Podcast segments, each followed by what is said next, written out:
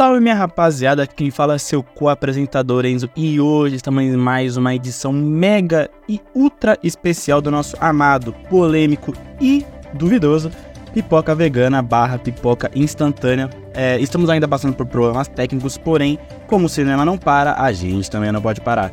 Antes de mais nada, eu gostaria que você nos seguisse nas redes sociais, estamos disponível no Thread, no TikTok, no Instagram, Instagram, no Instagram e no Twitter. E também que você também nos ouça não só no YouTube, mas também no Spotify, Deezer, Google Podcast, entre outros streamings para você ouvir a nossa bela e amada voz e nossa querida crítica ou não tão querida assim.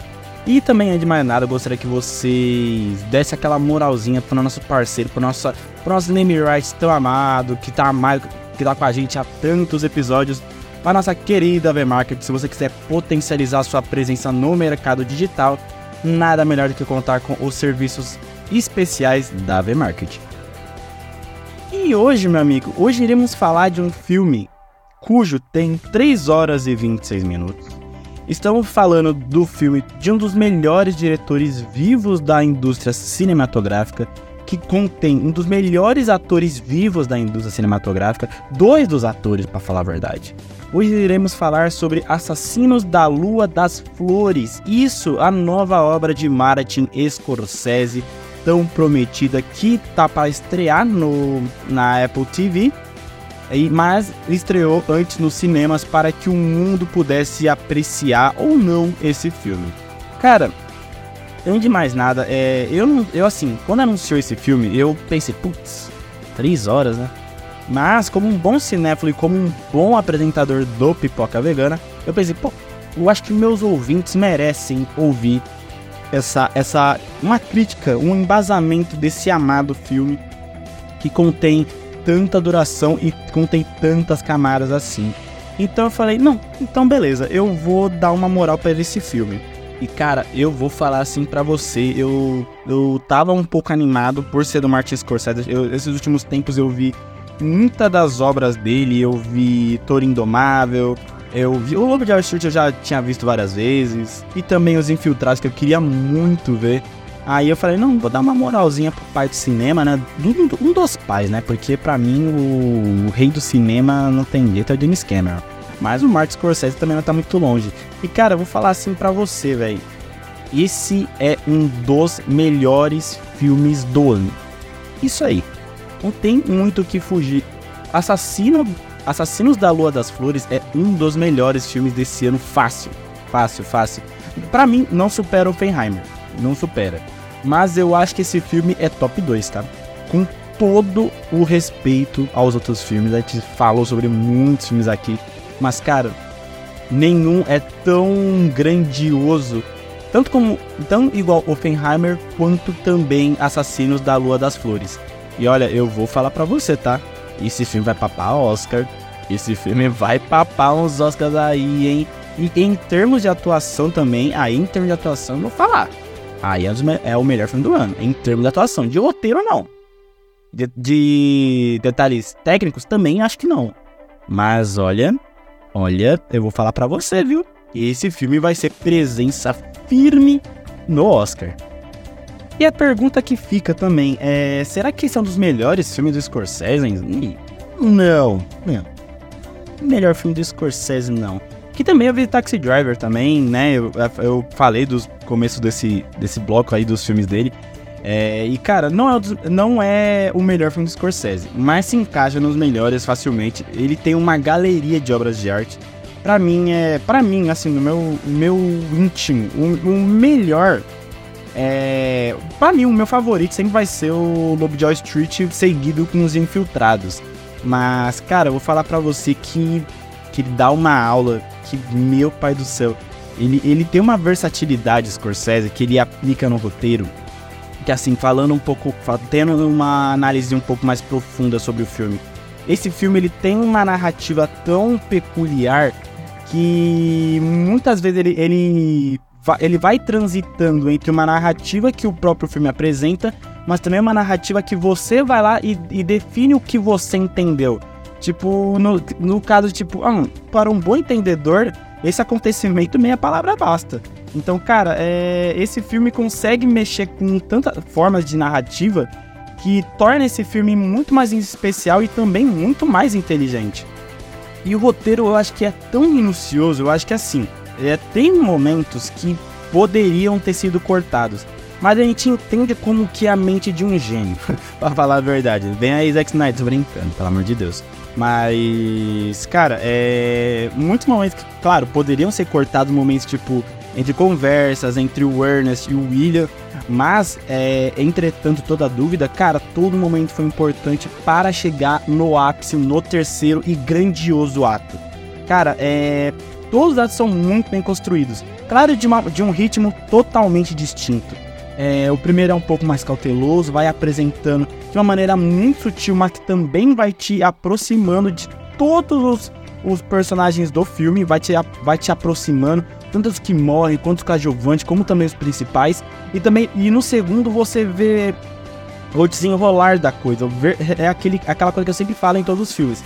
A introdução, o desenvolvimento e a conclusão. Esse filme consegue seguir isso de uma maneira tão brilhante que o desenvolvimento desse filme, que por mais que tenha três horas, acho que o desenvolvimento desse filme é praticamente quase duas, é, e, e, e, o terceiro ato seja um pouco mais curto, mas não menos importante, é, dá espaço para você entender realmente qual é o sentimento e qual a motivação de cada personagem em si.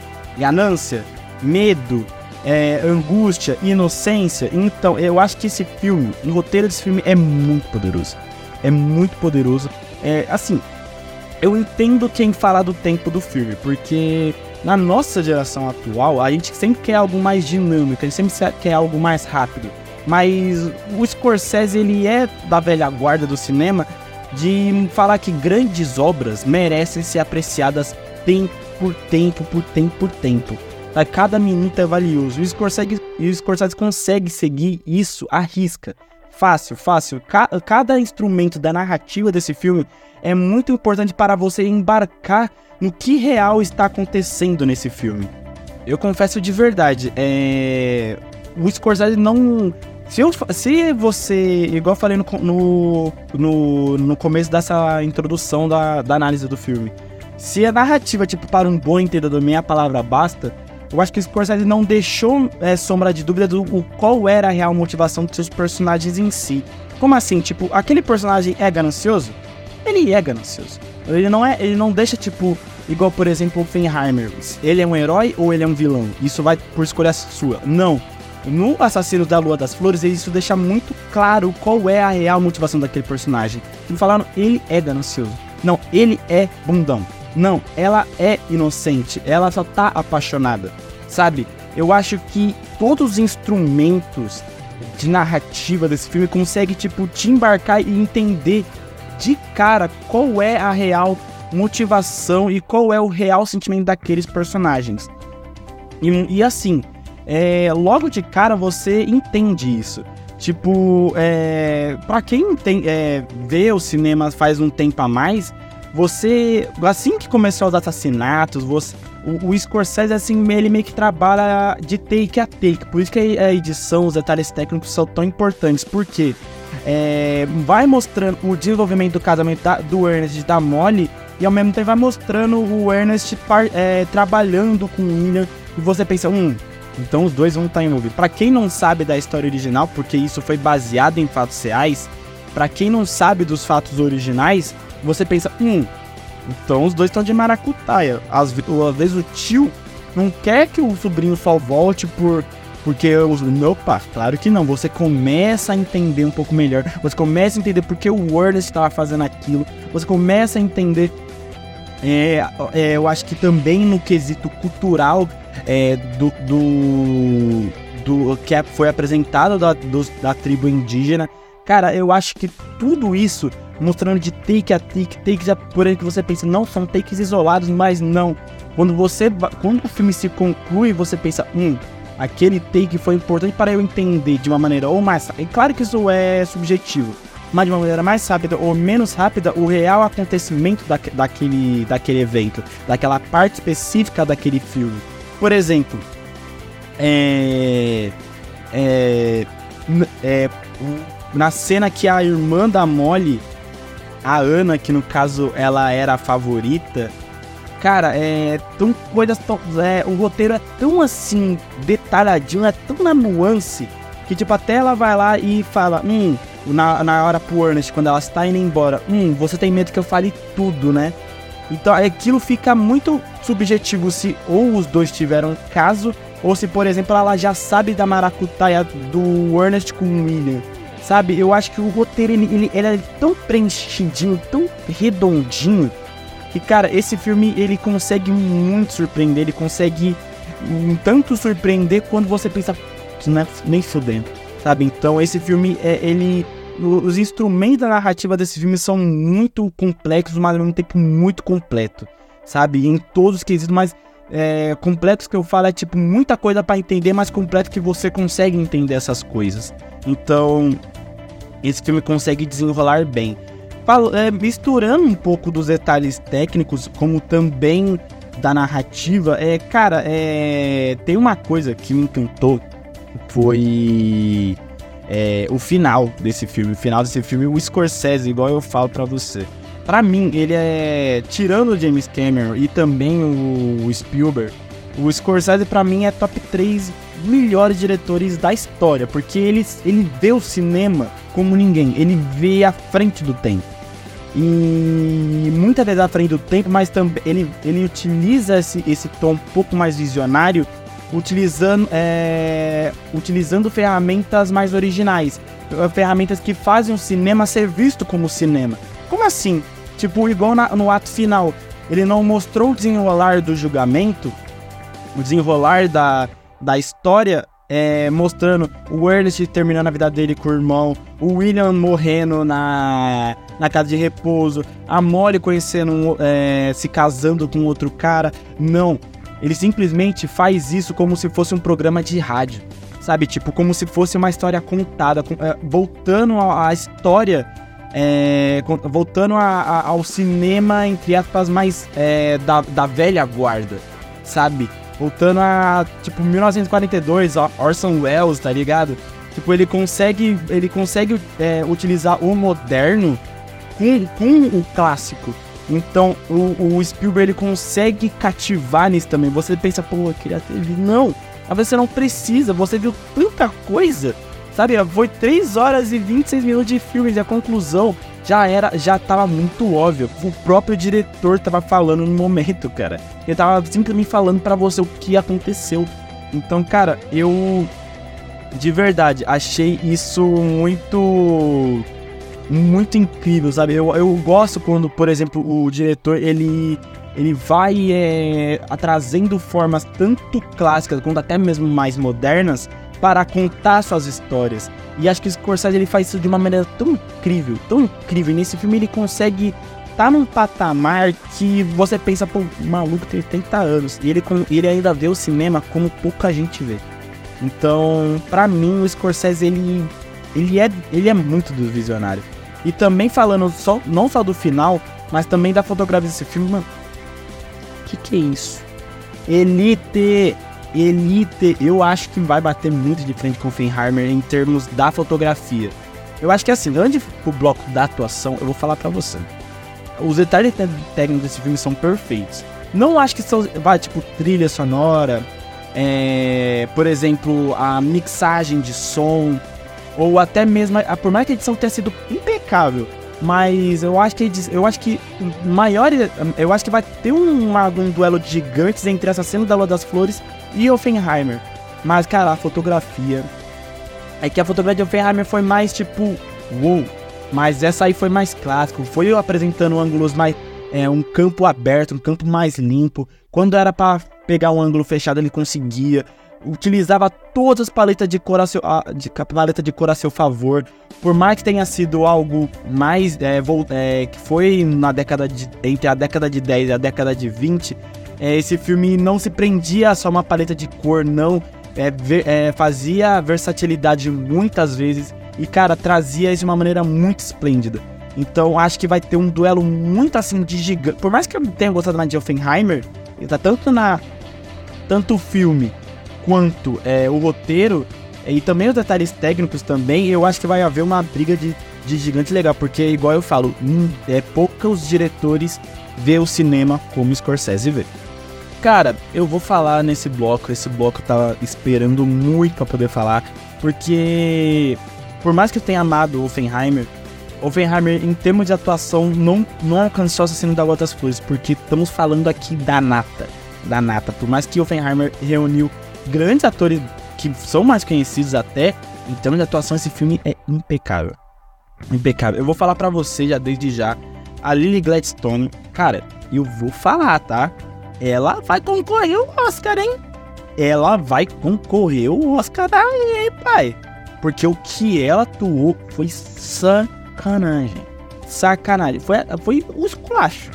Cara, o que ela conseguia, sabe? Tipo, é, no, em cada ato ela fazia uma transição de humor é, que era, tipo, impecável. Como se no primeiro ato fosse desconfiança barra esperança. No segundo fosse 100% desespero. No terceiro foi praticamente morta. Não, não que ela morreu no filme, não, claro que não, senão não teria visto o filme, obviamente. Mas, tipo, ela já tava mais é, descrente com o que estava acontecendo. Ela já estava, tipo, meio que sabia, mas ela já não tinha mais força para lutar contra isso. Porque foi apresentada uma personagem empoderada, foi apresentada uma personagem forte, que sempre vai haver forças para lutar. E no terceiro ato, a versatilidade dela na atuação entre você transitar de uma personagem que tinha esperança, uma personagem que as esperanças estava diminuindo, uma personagem que não, que não tinha, que não restava mais nada. Cara, a Lily Gladstone, para mim, ó, pra mim, eu não vou, eu não vou já cravar, não, vai ganhar o Oscar, não, claro que não, mas para mim ela tem ser indicada. Para mim, sem sombra de dúvida. Para mim, sem sombra de dúvida. E também, vou falar aqui para você, tá? É... Vou falar uma, um ponto rapidinho é, quando eu vi o Jesse Plemons, eu gosto do Jesse Plemons, tá? Eu acho ele um ator muito bom. Eu gosto dele desde o Ataque dos Cães, e daí ele apareceu em Amor em Morte, que é aquela série que ele fez com Elizabeth Olsen.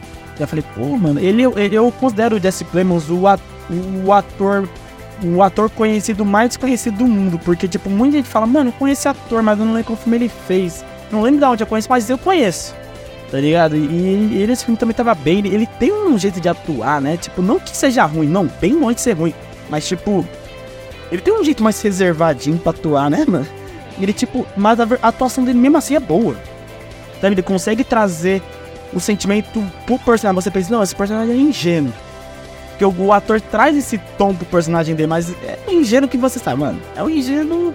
É, ele vai fazer o trabalho dele, mas ele não é carrasco, ele não é, tipo, ruim. É, tanto, foi assim, tanto no Ataque dos Cães, como nesse filme também. Por mais, por mais que os filmes se passam na, na, no velho Estados Unidos, ele, ele traz esse tom de. Claro que são personagens distintos, mas nesse aí ele, tipo, traz um tom de inocência, mas, né, sou malandro. Você, eu transpareço só, acima de tudo. Então, Jesse Plemons também, pra mim, tava bom. E o Brandon Fraser, por, por mais que tenha pouco tempo de tela, meu amigo, que ator. Eu, tô, eu falo pra você, mano, Brandon Fraser e é um orgulho ver ele de volta em Hollywood, mano. Por mais que o papel seja pequeno, não tem problema que seja pequeno, seja minúsculo, seja. Não tem problema nenhum. Nenhum.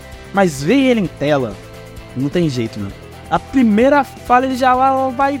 Bem, traz um. Tipo, personagem que, tipo, pesado, mano. Tipo, não pesado em termo físico, não, bem longe. Tipo, personagem que tela presente, tá ligado? Bem de advogado mesmo.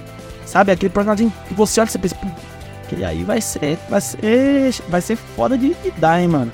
Então, mano, o Brandon Fraser também, ele, ele, ele sabe, ele tem um olho pra atuar, mano. Não, não tem jeito, ele tem um borogodó pra atuar, não, não tem jeito, não tem jeito. Ele, ele traz uma versatilidade pra atuação dele, pode ser no tom dramático, igual a gente viu em A Baleia, no tom mais humorístico a gente viu em A Múmia ou em Jorge Rei da Floresta, mas também num tom mais tipo pesado, igual foi, por exemplo, Crash e até mesmo Assassino da Lua das Flores. Mas cara, antes que você pense, então para você a Lily Gladstone foi a melhor atuação? Não. Para mim, Robert De Niro, ele assim, uma eu, eu cravo para você, tá? Mais um ator, certeza que vai ser indicado. Vai ganhar? Vou torcer para que ganhe, tá? Eu vou torcer, mas com um, um pé.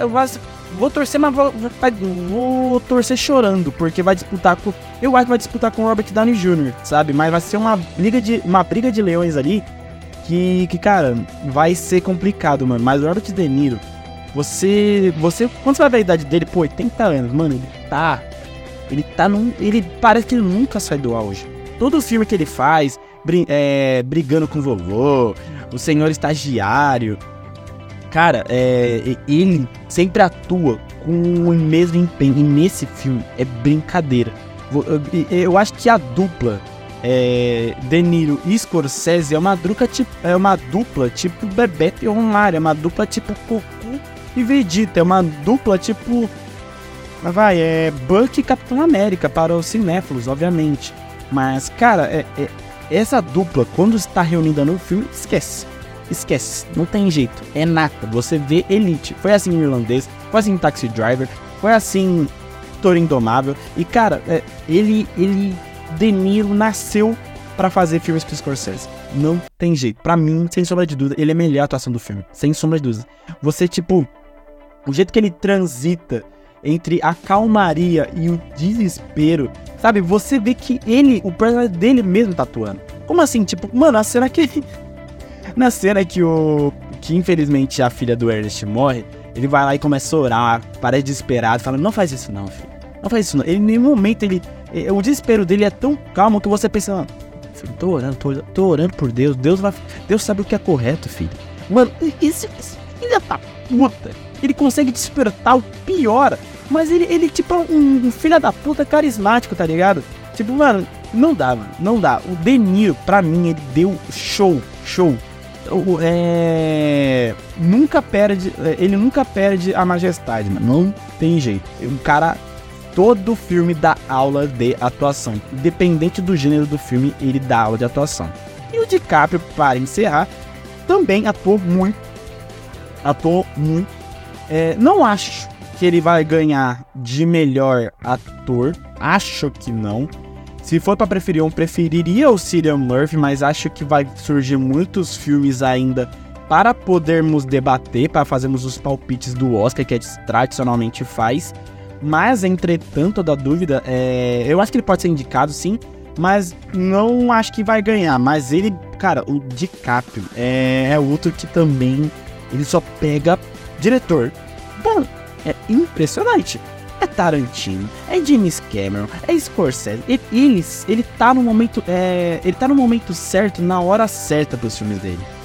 E cara, é, nesse filme é, é, muito bom ver quando ele, ele sai de alguém com tanta presença e alguém que, tipo, é dependente de uma outra pessoa no filme. Foi assim, por exemplo, é, nos, nos próprios Os Infiltrados. Foi assim, por exemplo, é. Até mesmo em Grant Gatsby, mas cara, é claro que tem filmes da parte, como por exemplo Regresso, cujo ele ganhou o Oscar, que ele tá com uma presença de tela maior. Mas, cara, é, nesse aí, mano, é, é, ele se mostrando vulnerável, ele você pensa, não, é um cara 100% confiante, não vai nas ideias dos outros, ele indo lá, ele sendo completamente manipulado, pode ser pela polícia, pode ser pelo tio dele, e, e você pensa que ele ama a mulher, e tipo, ele, eu acho que ele ama, mas ele, ele ama pensando que tá fazendo certo, mas tá fazendo errado, sabe? Então, é, é, é, um, é um pouco subjetivo, um pouco, mas tipo, você, você vê que ele pensa que tá fazendo certo, mas ele não tá fazendo certo. Em nenhum momento ele, ele duvida que. Não, eu, eu. Será que eu tô fazendo certo? Não, nenhum momento ele duvida. Ele só, ele só fica. Ele só começa a questionar quando a polícia está no percalço dele. Então, cara, o, o DiCaprio, ele, ele dá um, também uma aula assim de atuação. Que assim, dos três principais, eu vou ser honesto, é, entre o DiCaprio, a Gladstone e o De Niro, o DiCaprio foi o meu menos favorito. Mas, entretanto, da dúvida, é um show de atuação. Esse filme, em termos de atuação, é o melhor do ano. Em termos de atuação, esse é o melhor filme do ano. Não é o melhor filme do ano é, quando se compara com Fenheimer, mas em termos de roteiro, efeitos especiais e tudo mais. Mas em atuação, esse filme dá um show. Cara, é impressionante é, é um prazer é te ver o cinema na sua maior essência. E com certeza essa cena da Rua das Flores consegue fazer isso. Vamos ficando por aqui. Mano, cara, vamos. É, a cena da Rua das Flores, eu, eu não tenho muito o que dizer sobre esse filme além de elogios. Esse filme é um filme incrível. Claro que tem partes que realmente vão lhe cansando, mas quando finaliza o filme você pensa, essa parte fez muito sentido para a complexidade dessa trama. Então, cara, esse filme é um filme grandioso, é um filme atemporal e vai envelhecer como um vinho, um vinho. É um dos melhores trabalhos do, de um dos melhores diretores vivos da, da indústria cinematográfica. E, cara, é um deleite. Recomendo muito você ver esse filme no cinema. Mas se você também for ver na Apple TV, eu espero que você goste muito. E também deixe seus é, sua resenha também nos comentários desse vídeo. Então, Assassino da Lua das Flores, nota 10. E é isso, minha rapaziada. Vamos ficando por aqui. Não se esqueça de nos seguir na rede social. Estamos esperando no, no thread, no Twitter, no TikTok e no Instagram. E também que você nos ouça não só no YouTube, mas também no, no Spotify, Deezer, Google Podcast, entre outros streaming também. E também que você dê aquela moralzinha para nossa parceira, nossa amada V-Market. Isso, dê aquela moralzinha para nossa patrocinadora que ela vai turbinar sua presença no mercado digital. É isso, vamos ficando por aqui. Até a próxima e tchau!